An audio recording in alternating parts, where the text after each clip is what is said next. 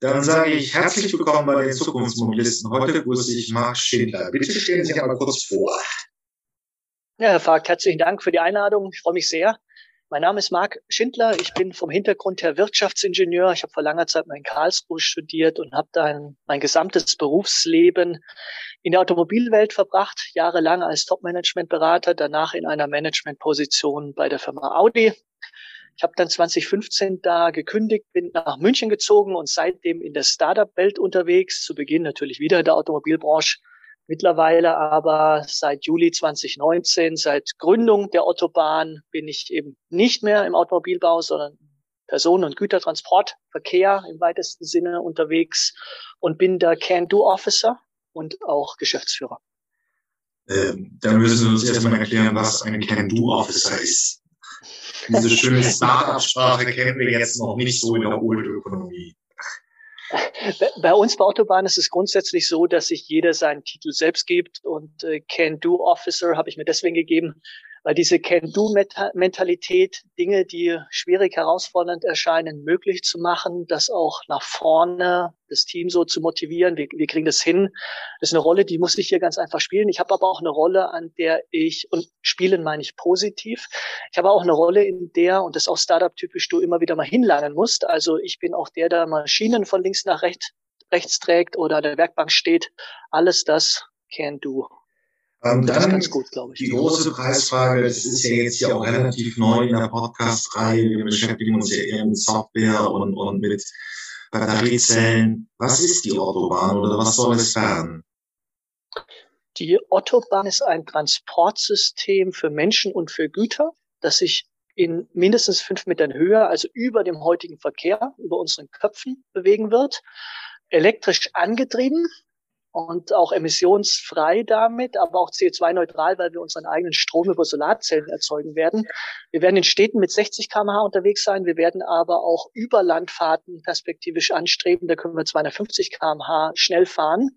Wir sind im Kern, und das ist ganz wichtig, aber auch immer eine Softwarefirma. Also wir sind so aufgestellt, dass wir zur Hälfte Maschinenbauer haben, zur anderen Hälfte Softwareentwickler. Wir werden auf der Engineering-Seite, auf der Hardware-Fertigungsseite viel Dinge nach außen geben. Das tun wir heute schon in einem Lizenzmodell der Softwareseite, weil damit auch eben das sichere, effiziente Fahren verbunden ist und der Zugang zu unseren Endkunden. Das werden wir immer bei der Autobahn belassen.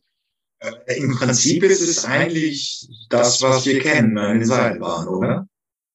Es ist keine Seilbahn, aber wir vereinen sehr viele alte Prinzipien. Ja. Also ich, ich vergleiche das immer wieder mit der Wuppertaler Schwebebahn, weil es ist in vielen Köpfen der Menschen einfach drin, die wissen, was das ist.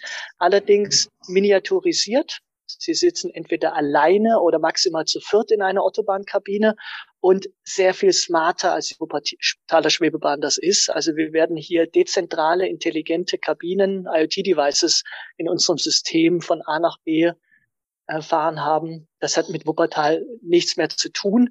Und keine Seilbahn, weil wir nicht an einem Seil geführt unterwegs sind, sondern auf Schienen laufen.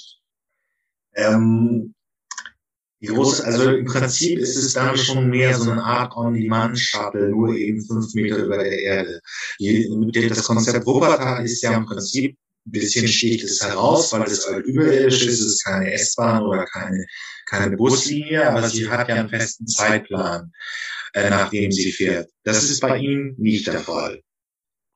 Das ist bei uns nicht der Fall. Also wir machen später On-Demand Public Transport. Das ist sicher neu. Das heißt, wir bestellen oder ich als Fahrgast bestelle mir per App zu einem beliebigen Zeitpunkt eine Kabine oder eine Fahrt an eine beliebige Stelle im Streckennetz und lass mich dann ohne Zwischenhalte, also ohne an Stationen anzuhalten, wo ich gar nicht aussteigen möchte, lasse ich mich direkt zum Ziel fahren. Da kommt die Effizienz für den Fahrgast am Ende auch her. Da kann ich mir das jetzt noch nicht so ganz vorstellen. Wenn man jetzt irgendwie was, was ich in Berlin von äh, vom Wedding ins nach Mitte fährt, ähm, kann ich einfach die Fahrt dann buchen und fahre komplett durch. Was ist, wenn vor mir eine Zelle ist, der dann irgendwo am großen Thaler Platz aussteigen will? Also ähm, äh, teilt sich dann die Bahn oder wie geht es ab, wenn ich auf andere Gäste, die irgendwo aussteigen möchten, warten muss? Genau, also wir haben die Möglichkeit, parallele Gleise zu fahren. Also wir können ausscheren. Wenn ich jetzt aussteigen möchte, gibt es so eine kleine Haltebucht oder im Wedding oder in der Stadt könnte die auch ein bisschen länger sein, dass ein paar Kabinen hintereinander tatsächlich anhalten können. Personen steigen aus oder ein und parallel fährt der Verkehr nach wie vor weiter. Entscheidend ist, was ich vorhin angesprochen hatte, als Softwarefirma das autonome oder autonome Fahren, wie wir das nennen.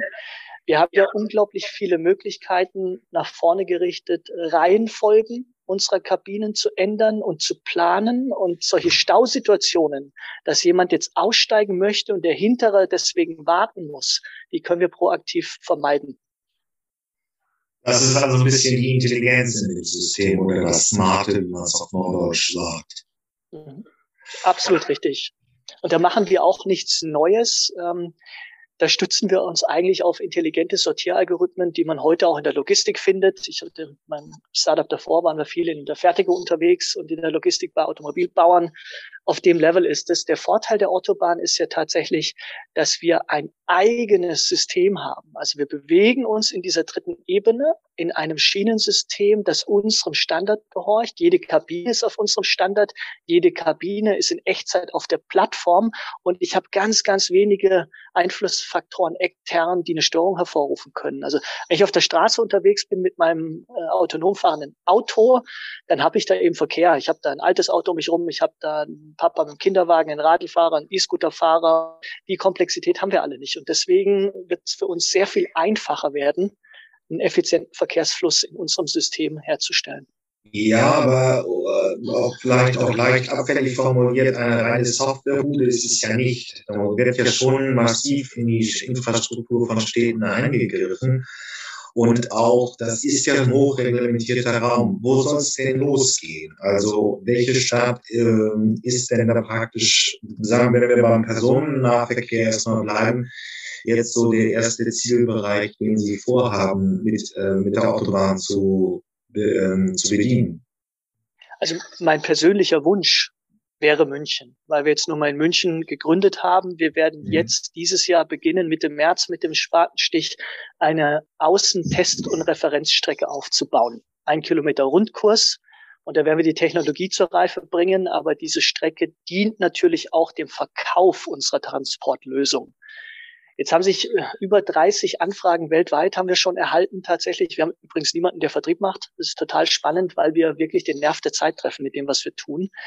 Wir diskutieren aber sehr, sehr konkret jetzt aus diesen 30 Anfragen ein Projekt in München. Das könnte eine direkte Verlängerung sein, basierend auf dieser Teststrecke, eine kommerzielle Strecke zu entwickeln. Wir diskutieren was im Westen Münchens, ganz grob, äh, ganz grob zwischen Augsburg und, und München, da eine Anbindung zu schaffen über die kleineren Gemeinden. Ähm, Heidelberg ist auch immer in der Presse. Andere Dinge kann ich jetzt nicht so einfach immer nach außen tragen, aber die Ostküste USAs ist mit dabei in einem rein privat finanzierten Bauprojekt ich bin mir sicher, und das ist auch der entscheidende Grund, äh, Grund, warum die Leute hier als Team so motiviert ist, wir sind uns alle sicher, diese Teststrecke, die wir bauen, die wird super werden. Die wird die Leute umhauen, die zum Probefahren kommen. Und dann werden wir auf dieser Basis zwei, drei Unterschriften zustande bekommen für kommerzielle Projekte. Am liebsten in München, aber vielleicht irgendwo auf der Welt. Da gebe ich doch jetzt mal den kleinen Bleistiftspitzer in den Verkehrsbehörden. Wie viel kostet denn ein Kilometer Autobahn in Relation zur ein Kilometer S-Bahn oder äh, Bustransport? Äh, S-Bahn ist eigentlich der richtige Vergleich. Da sind wir nur halb so teuer. Also wir haben fünf Millionen Euro pro Kilometer in unseren Zielkosten. Jetzt basierend auf den Angeboten, die ich schon habe für unsere Test- und Referenzstrecke, kann ich sagen, dass wir das im kommerziellen Betrieb auf jeden Fall auch schaffen werden. Es vielleicht sogar noch günstiger werden. Da haben wir auf jeden Fall einen Vorteil, was den Invest angeht.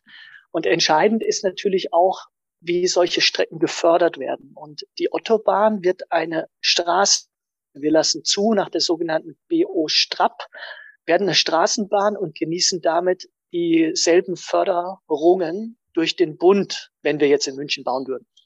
Okay. Ähm, bleiben wir dann nochmal in den Großstädten. Es ist ja die Frage, ähm, Platzsparende ist das Konzept eben auch, weil das ist das, was ich gerade bei der Großstadtmobilität immer wieder heraushöre. Es geht auch in Feldern wie beim autonomen Fahren, also den legendären Roboter-Shuttles, ja auch darum, man hat im Prinzip weil es effizienter ist, sehr viel mehr Menschen pro, äh, pro Einheit unterwegs. Dafür braucht man weniger Fläche, weniger Parkraum und, und, und. Und die, die, die äh, ähm, Mietpreissteigerung in deutschen Großstädten erklärt sich eben auch daraus, dass man ähm, eigentlich äh, zu wenig Fläche hat. Wie ist denn der Flächenverbrauch bei der Bahn? Oder wie ist dann die Frage, wie kann ich das überhaupt planerisch umsetzen? Der Flächenverbrauch am Boden der Autobahn ist minimal. Um das zu quantifizieren, wir bauen ja sogenannte Schleuderbetonmasten auf, äh, später in einem Abstand von 40 bis 50 Metern. Und dieser Schleuderbetonmast wird einen Durchmesser haben am Boden von ungefähr 800 Millimeter. Also de facto kann man sagen, wir versiegeln keine Flächen. Das, das tun wir sicherlich nicht. Und ähm, wir haben uns das auch ein bisschen vorgenommen, dass wir Raum eigentlich zurückgeben an Menschen und die Natur. Also unterhalb der Autobahn, da kann man sich einiges vorstellen. Da kann man sich einen überdachten Radlweg vorstellen, der im Winter schneefrei ist, frei von Regen beleuchtet. Man kann sich aber auch vorstellen, dass wir da unten drunter einfach Wiese und kleine Parks anlegen, um äh, beispielsweise meinen Sohn da ein bisschen Fußball spielen zu lassen.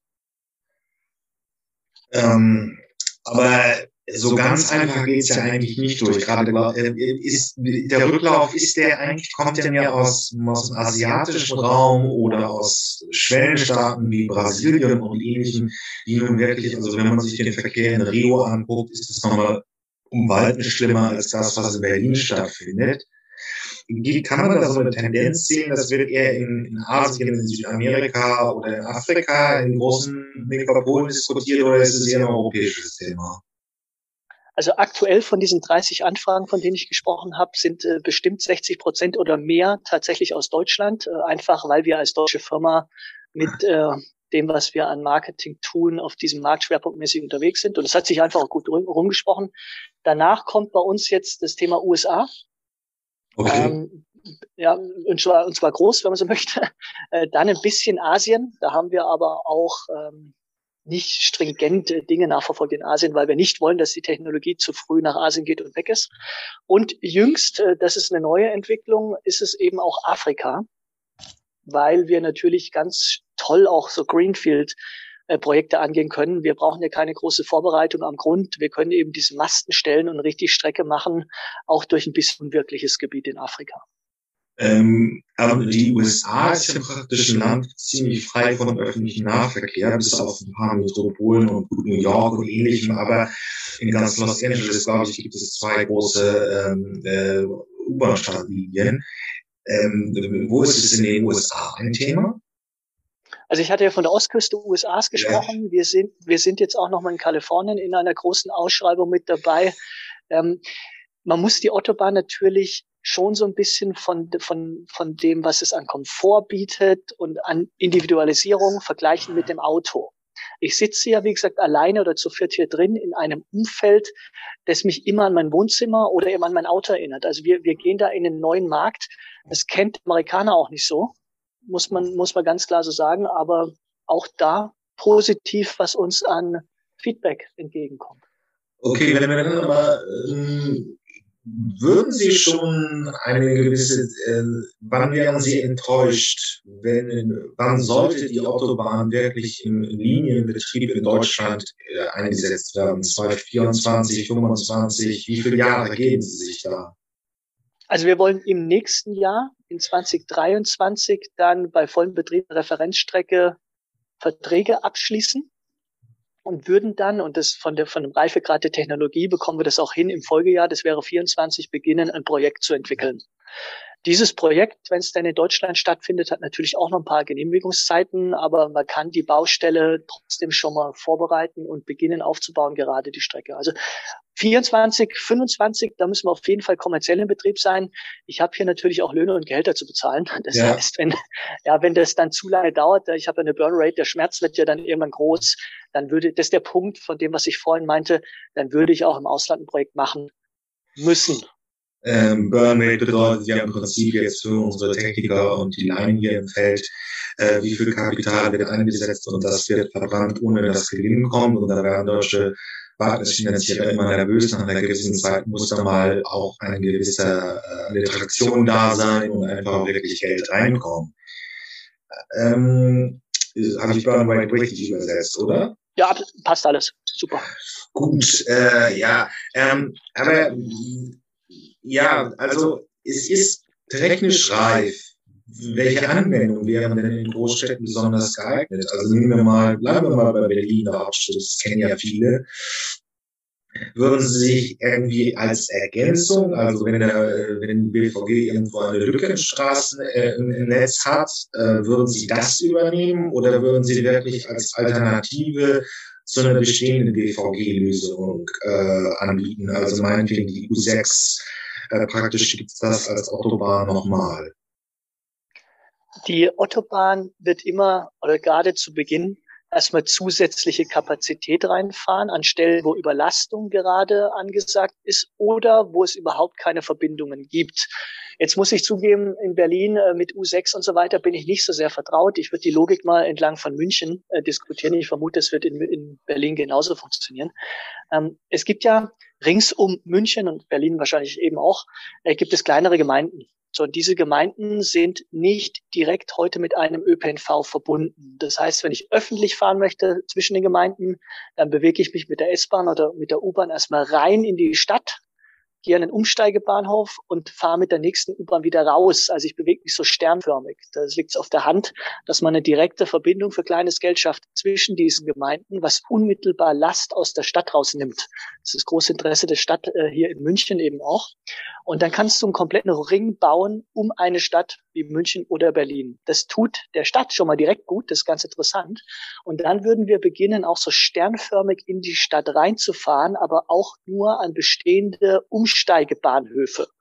Wir würden in diesem Schritt nicht komplett direkt in den Stadtkern gehen und die Autobahn komplett da reinfahren, sondern das ist immer noch der Punkt, Entlastung zu schaffen für den bestehenden ÖPNV. Und wenn wir dann irgendwann mal in einem etablierten Zustand sind, wo die Leute auch diesen Mehrwert der Autobahn wirklich wahrnehmen, dann kann man natürlich beginnen, einzelne Linien stringent zu ersetzen, Busverbindungen zu ersetzen mit der Autobahn oder eben Straßenbahnverbindungen ersetzen mit der Autobahn.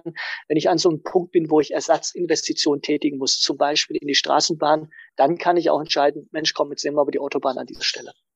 Also im Prinzip das Umland besser an den bestehenden ÖPNV anschließen. Das kann man so, so als Thema, äh, Oberbegriff formulieren. Ja. Städte, also das wäre ja im Prinzip dann eine Möglichkeit, diese klassischen Pendler, die 30, 40 Kilometer aus dem Zentrum leben oder 50, würden dann die Möglichkeit bekommen, relativ, also relativ preisgünstig hm, an den äh, an, an einen der großen S-Bahn-Bahnhöfe ranzukommen und dann eben den Weg zur Arbeit, dann ist das Auto dann nicht mehr notwendig. Mhm. Wie, wie, wie viel, wenn man nochmal die Kosten, so die Zielpreise hat, also fünf Millionen, die ich äh, pro Kilometer baue, wie viel würde denn der Betrieb kosten? Wäre das auch auf dem Level von der S-Bahn oder mehr oder weniger? Es wird deutlich günstiger sein. Und der Hinter Hintergrund ist der folgende wir denken natürlich alles automatisiert. Nicht nur das Fahren, diese Kabine fährt ja eben autonom, sondern auch diese Instandhaltungsprozesse werden wir weitestgehend automatisieren. Man muss sich vorstellen, diese Kabinen, die sind ja viel, viel, viel kleiner und letztlich auch das Fahrwerk, dieser Mini-Zug, der die Kabine bewegt, ist viel, viel kleiner als das, was man heute in einem Zugfahrwerk hat. Und das heißt, wir werden Räderwechsel zum Beispiel komplett automatisieren. Wir werden viel Intelligenz reinpacken, auch ins Fahrwerk selbst. Predictive Maintenance ist da das Stichwort. Wir verstehen dann entlang von bestimmten Schwingungsverhalten, was jetzt getan werden muss, wo vielleicht ein Defekt ist.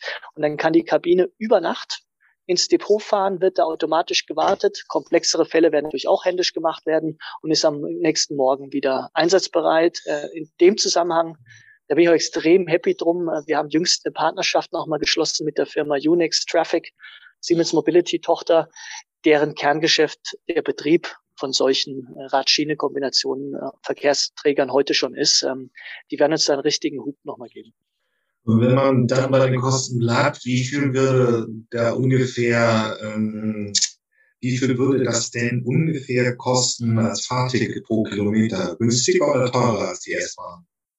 Günstiger. Oder maximal so teuer wie die S-Bahn. Wir kommen ja dann bei der BVG beispielsweise in einen bestehenden Tarifverbund und da würden wir uns nahtlos eingliedern. Also wir werden nicht teurer sein.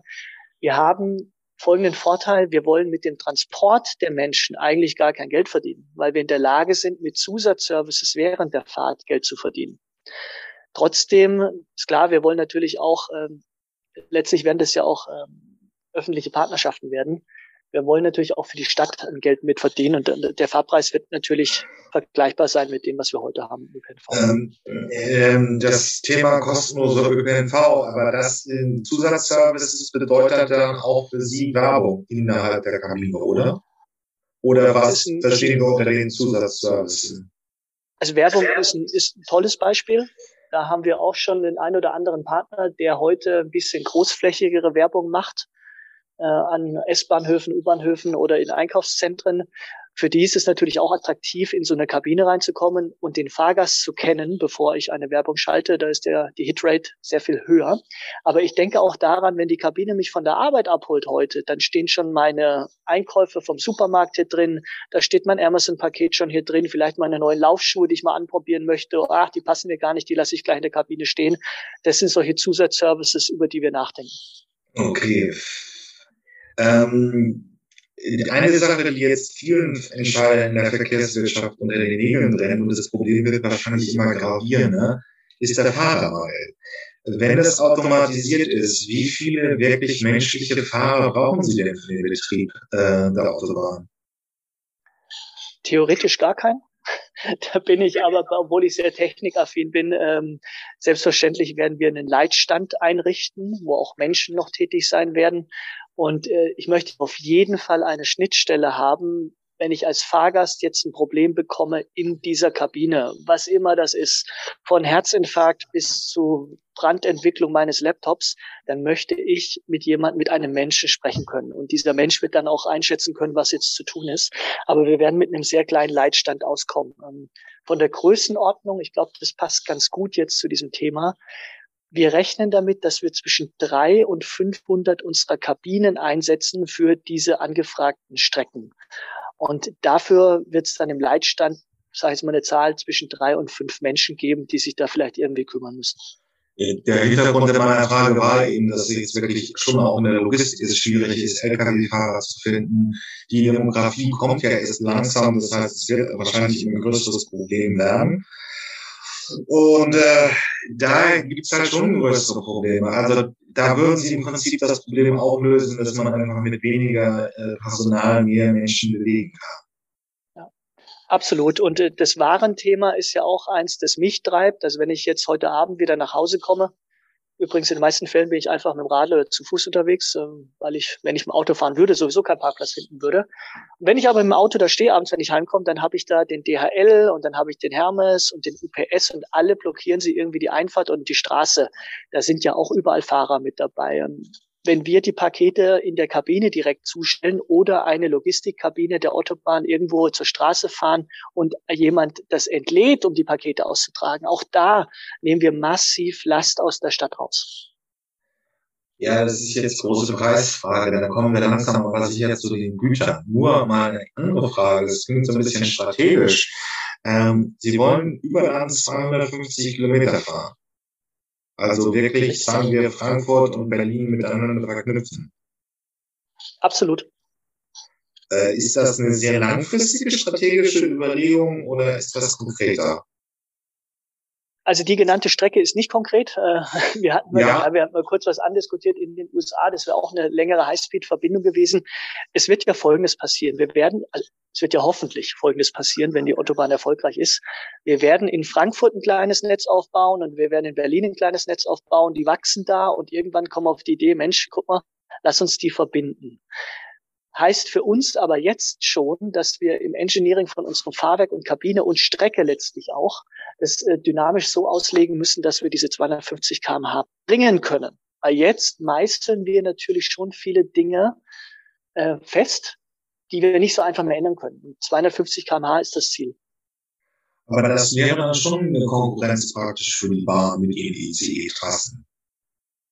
Ja, also natürlich, die, also wenn man das jetzt mal nüchtern betrachtet, die Technologie Autobahn, bei allen Vorteilen, die ich jetzt beschrieben habe, bei allen Fähigkeiten, Menschen und Güter zu transportieren, bei aller Möglichkeit in der Stadt und zwischen den Städten unterwegs zu sein, und letztlich von Haustüre zu Haustüre, dann ist es ein Wettbewerb auch für die Deutsche Bahn. Es ist aber auch ein Wettbewerb für das Fliegen, weil ich würde da nicht eine Stunde verwenden, um von meiner Wohnung zum Flughafen München zu gehen, da zu borden, nach Berlin zu fliegen und das habe ich ja alles nicht mehr. Also wir wäre theoretisch, theoretisch sind wir auch besser als das Flugzeug, was die Reisezeit und den Komfort angeht für einen Menschen.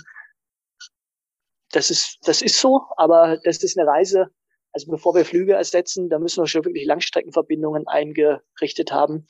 Das ist auf jeden Fall mittel- bis langfristig äh, eher ein Thema. Das sehe ich jetzt nicht in meinem Can-Do-Officer-Focus im täglichen.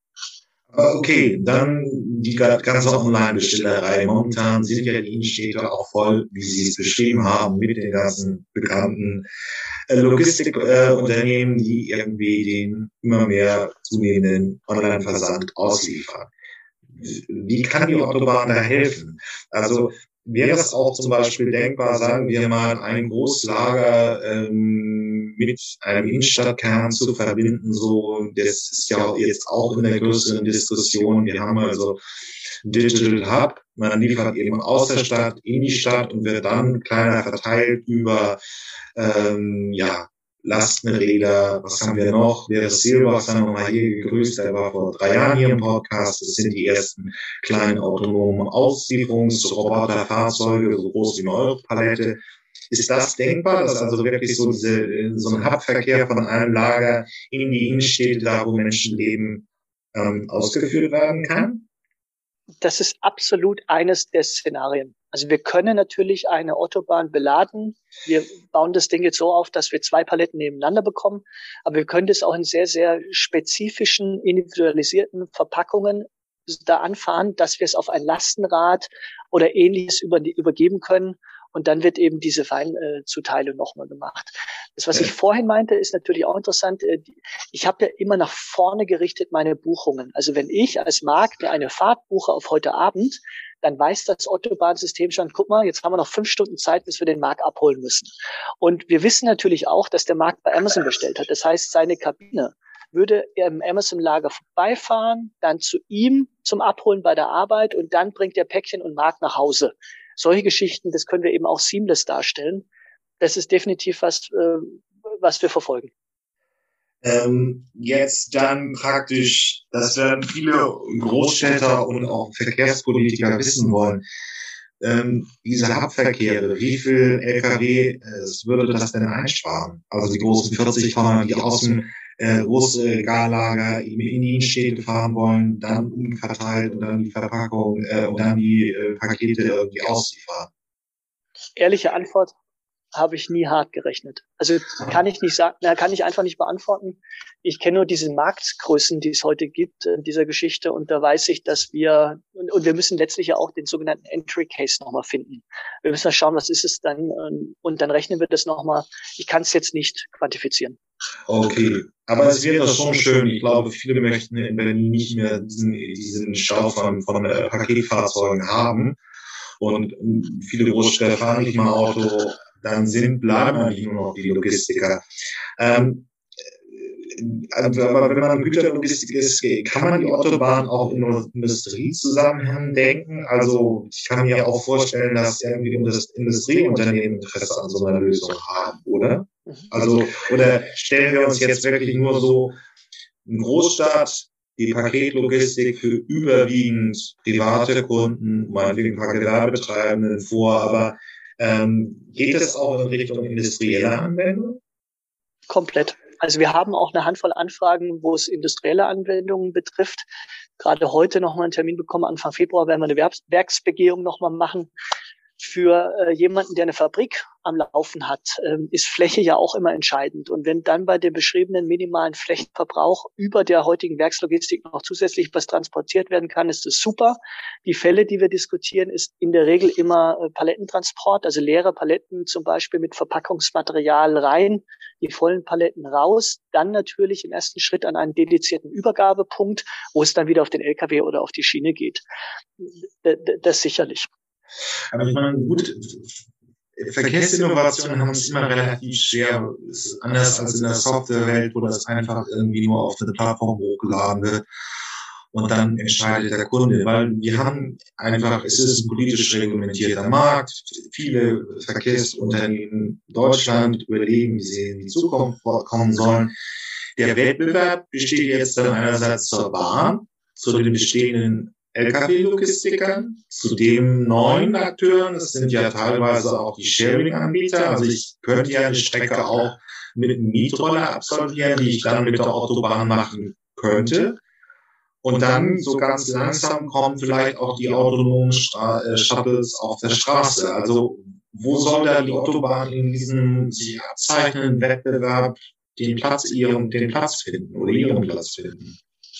Platz ist eigentlich das entscheidende Argument für Autobahn oder Raum. Wir haben uns ja ganz bewusst entschieden, dass wir nicht unter die Erde gehen, weil es vom Kostenhintergrund nicht abbildbar ist, dass wir nicht auf die Erde geben, gehen, also in Level 0, weil da, weil da keine, äh, keine, kein Volumen mehr, kein Raum mehr ist, sondern wir sind bewusst in die dritte Ebene und da können wir ganz, ganz unabhängig agieren und wirklich signifikant große Kapazitäten schaffen, wo sie gebraucht werden. Gleichwohl würden wir, das mit dem E-Scooter ist ein super Beispiel, natürlich für solche Last-Mile-Themen gerne kooperieren mit, mit Scooter-Anbietern, weil die kannst du dann mit rein in die Kabine nehmen, die werden in der Kabine geladen sind also nicht mehr irgendwie wild verstreut auf den Gehwegen oder kannst das E-Bike mit reinnehmen und das hier laden. Solche Koexistenzen streben wir an. Und wir, wir, also es geht ja sowieso nur dann gemeinsam durch die Vernetzung von bestehenden Transportanbietern, dass man in einer Wachstumsphase, in der die Autobahn natürlich hoffentlich erstmal reinkommt, da sind wir gar nicht in der Lage, allein das ab, alles abzudecken und wollen das auch nicht. Also da gibt es Situationen, wo es einfach auch keinen Sinn macht, eine Autobahn zu bauen. Aber es, also dann ist es schon eher so ein bisschen das Konzept der Linie. Also heute würde ich irgendwie meinen E-Scooter äh, mit in die U-Bahn nehmen und in Zukunft kann ich die Strecke dann auch mit der Autobahn abfahren.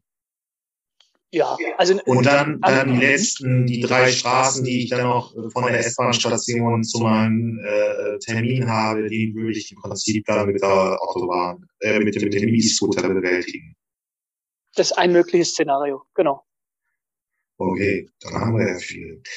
Ähm, was würden Sie sich denn jetzt von der Politik wünschen? Also wir, wir haben bei der Verkehrsthemen in Großstädten ja immer die Frage, ähm, ähm, da kommen neue Akteure, es wird schwierig, das haben wir bei den E-Scootern ja auf jeden Fall auch gesehen. Wo, wo klemmt es jetzt im regulativen Rahmen noch, damit wir mehr Seilbahnen oder Autobahnen dann in den, äh, in Großstädten sehen? Ein Vorteil der Autobahn ist tatsächlich, dass wir eine Straßenbahnzulassung erreichen werden. Und das ist ja ein bekanntes System. Ein Flugtaxi beispielsweise, die haben auch Schwierigkeiten, nach welcher Norm und nach welchen Richtlinien, Regularien lasse ich denn dieses Gerät überhaupt zu. Das haben wir vom Tisch genommen. Ähm, ich bin extrem zuversichtlich, dass wir diese Geschwindigkeit, die wir jetzt die letzten zwei Jahre oder zweieinhalb Jahre an den Tag gelegt haben, halten werden, auch Richtung Zulassung für eine Strecke. Und der Wunsch an die Politik, und jetzt haben wir nun mal einen Wechsel gehabt in der Bundesregierung, aber mein Wunsch an die Politik ist, dass wir dieses Tempo, weil wir sind schon sehr intensiv mit der Politik unterwegs, auch die letzten anderthalb Jahre, dass wir dieses Tempo einfach beibehalten. Und wenn ich sehe, was da politisch auch schon bewegt wurde, diese vergangenen äh, 18 Monate, pro Autobahn. Also mein Wunsch wäre, lasst uns so weitermachen und äh, dann wird's eine tolle Sache. Also regulativ ist es nicht unbedingt für Sie eine große Lust, das zu nehmen. Das wird ja jetzt dann, also die bei den autonomen Shuttles sind, ist die Typenzulassung ja nun gesetzlich festgelegt. Das ist schon möglich. Da stellt sich die Frage, wer das jetzt finanziert. Das könnte bald losgehen, auch schon in diesem Jahr. Aber bei Ihnen ist es durch die S-Bahn-Zulassung einfacher. Es ist, es ist klar definiert. Also natürlich ein Prozess, den wir durchlaufen müssen. Wir machen das jetzt auch schon, also für den Bau ähm, und arbeiten da mit dem TÜV Südindustrie zusammen sehr erfolgreich. Für den Bau der Teststrecke, das ist schon mal der erste Probelauf für die Zulassung. Und danach werden wir die Zulassung dieser kommerziellen Strecke, dieser ersten, wo auch immer sie denn ist, ähm, so vorbereiten, dass wir entlang bekannter Regularien die sogenannte BO Strapp eine Straßenbahnzulassung erreichen. Und vor dem Hintergrund mache ich mir wenig Sorgen das erste Projekt müssen wir dann eben noch finden. Ja, dann werde ich mich mal wieder melden, wenn das ein bisschen greifbarer ist und der Bürger es wirklich nutzen kann. Vielen Dank, Herr Schindler, für dieses Gespräch. Herr Vogt, herzlichen Dank, hat Spaß gemacht. Danke.